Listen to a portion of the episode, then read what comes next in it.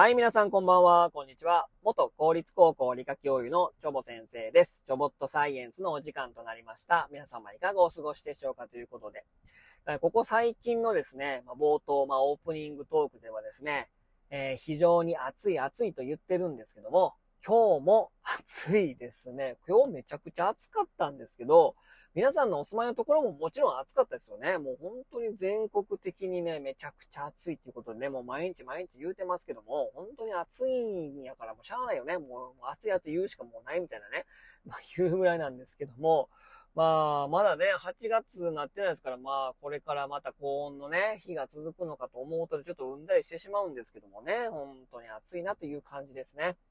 えー、今日のお話はですね、アメリカザリガニをちょっと取り上げてみたいと思います。アメリカザリガニですね。うん、本当にね、まあ、日本各地、まあ、どこにでも見られるね、生き物として、まあ、有名ですよね、アメリカザリガニね。うん。で、このアメリカザリガニなんですけども、今年の6月ですね、2023年の6月1日から、条件付き特定外来生物に指定されました。で、この条件付き特定外来生物って何なのかというとですね、まあ、特定外来生物っていうのは、もう飼育しちゃダメだし、生きたまま輸送しちゃダメだし、売買が禁止されてるんですね。で、この特定外来生物に指定しちゃうとですね、もうめちゃくちゃペットとして広まってますよね、アメリカザリガニね。もうこの辺に取ってきてすぐどこら辺にいるから、そこら辺にいるから取ってきて飼育してる方って非常にたくさん多いと思います。で、この6月1日に指定されたのは、このアメリカザリガニと緑ガメね、赤、み、えー、ミシシッピ赤耳ガメも指定されたんですけども、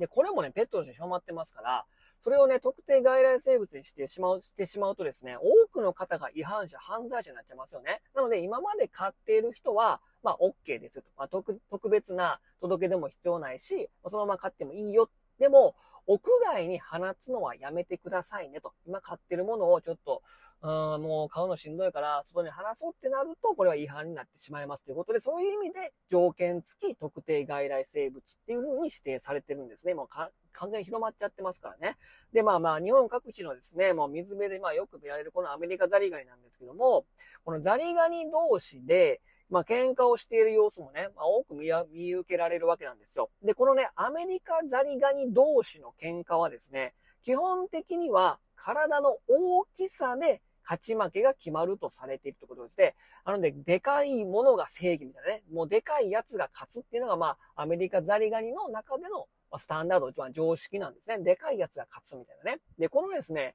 まあ、この同種の喧嘩っていうのは非常に奥深いものがありましてですね、それをですね、勝者敗者効果って言うんですね。うん。で、鳥類とか魚類でよく見られるんですけども、この勝者敗者効果っていうのは、喧嘩の勝者はその後の喧嘩にも勝ちやすく、喧嘩の敗者はその後の喧嘩にも負けやすくなるというのがですね、勝者敗者効果って呼ばれるんですね。なので勝ち癖がつくとですね、その後の喧嘩も勝ちやすいみたいな。で、負け癖がついちゃうと、敗者っていうのは負けやすいっていうのがですね、えー、敗者、勝者敗者効果と呼ばれてですね、まあ、鳥類とか魚類でよく見られるんですね。じゃあ、甲殻類の、まあ、節足動物の甲殻類も、この勝者敗者効果あるんかなどうなのかなっていうふうに疑問に思った方がいるんですね。まあ、それは甲殻類の研究をしているドーズ博士って方なんですけども、じゃあ、甲殻類のアメリカザリガニにも、勝者敗者効果あるのかということで、もしかしたら体が小さくて不利な状況でも大きい個体に勝てるようになるくらい強い勝ち癖みたいなのもしかしたらアメリカザリガニにあるんちゃうかなっていうことを、ま、研究したわけなんですね。で、そこでですね、アメリカザリガニ用のバトル部屋を作ってですね、1対1の状況になるような、まあ、バトル部屋というか、まあ、バトル水槽っていうかね、そういったものを用意しました。で、どんな実験をしたかというと詳しく言うとですね、えー、24匹のザリガニを4つのグループに分けました。1は、超デカザリガニ。もうめちゃくちゃでかいザリガニ。で、2、で、グループ2が、それ、それよりもちっちゃいんだけど、まあ、デカザリガニ。うん。で、3番目が、まあ、ミニザリガニ。まあ、3番目に大きいものを集めたみたいな。で、4、4番が、4番目が、4つ目のグループが、超ミニザリガニ。もうめちゃめちゃちっちゃいザリガニみたいな感じで、4つの大きさごとに24匹のザリガニを大きさごとに4つのグループに分けたということなんですね。で、まずですね、えー、デカザリガニ、2番目に大きいグループと、3番目に大きいグループ、ミニザリガニを戦わせると、まあさっきのね、アメリカザリガニ常識から言うと、まあでかいザリガニが勝ちますよね。そうするとデカザリガニが、えー、ミニザリガニに勝ったと、喧嘩化して勝ちましたと。で、この勝ったデカザリガニを、今度の、今度はバトル部屋でどうやって戦わせたかというと、超デカザリガニと戦わしたわけなんですね。で、もちろんですね、その、アメリカザリガニのえー、常識から言うとですね、まだ体がでかいやつ勝ちますよね。なので、超デカザリガニが勝ったわけなんですよ。で、さっきの一番最初にやったデカザリガニとミニザリガニを戦わせて、ミニザリガニ負けましたよね。で、今度はミニザリガニと超ミニザリガニ、要は4つ目のグループ、一番小さいグループと戦わせたら、ミニザリガニが勝ったわけなんですよ。まあ、体の大きさで言うとね。うん。なので、えー、デカザリガニとミニザリガニを戦わせて、で、勝ったデカザリガニは超デカザリガニと戦わしたら、えー、超デカザリガニが勝ちましたと。なので一勝一敗ですよね。で、ミニザリガニはさっきデカザリガニに負けたけど、超ミニザリガニには勝ったから、えー、まあ、こっちも一勝一敗ですよね。で、じゃあ、今度です。ここが面白いんですけども、ね、このデカザリガニ、超デカザリガニに負けたデカザリガニと、デカザリガニに負けたけど、超ミニザリガニには勝ったミニザリガニをまた戦わしたわけですよ。ね。えー、一戦挟んでですね、さっき負けたけど、勝った状態でデカザリガニと戦わせたバトル部屋で。そうするとですね、体の大きさが小さいにもかかわらず、ミニザリガニがデカザリガニに勝ったんですよ。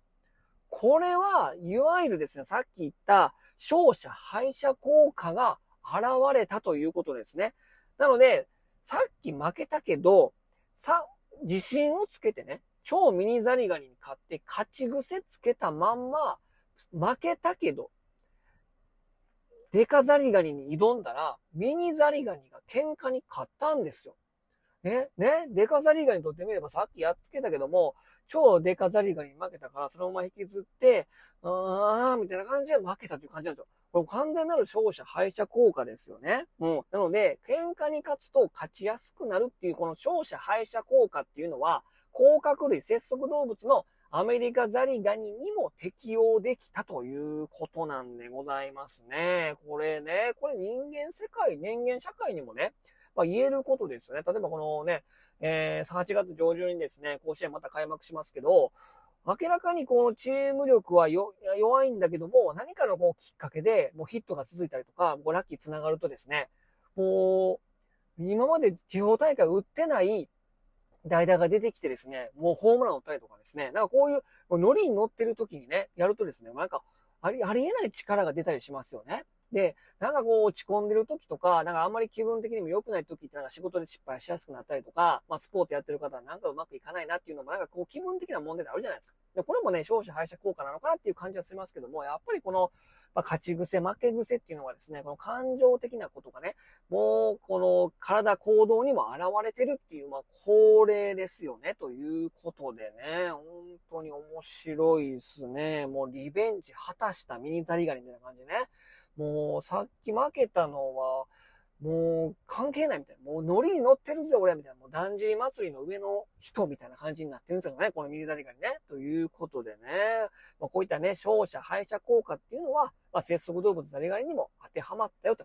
いうね、まあ、素晴らしい研究結果でございましたということでね、なんかこういうね、まあ明るくね、気分でね、まあ病は気からでもないけども、なんかこう気分的にね、気分良くするとですね、なんかうまくいったりしますからね、まあみんなもね、まあ皆さんもね、笑顔を絶やさずね、もうなんかポジティブに行きましょうということでございますね。ということで、今日はこの辺にしたいと思います。それでは皆様さよなら、バイバイ。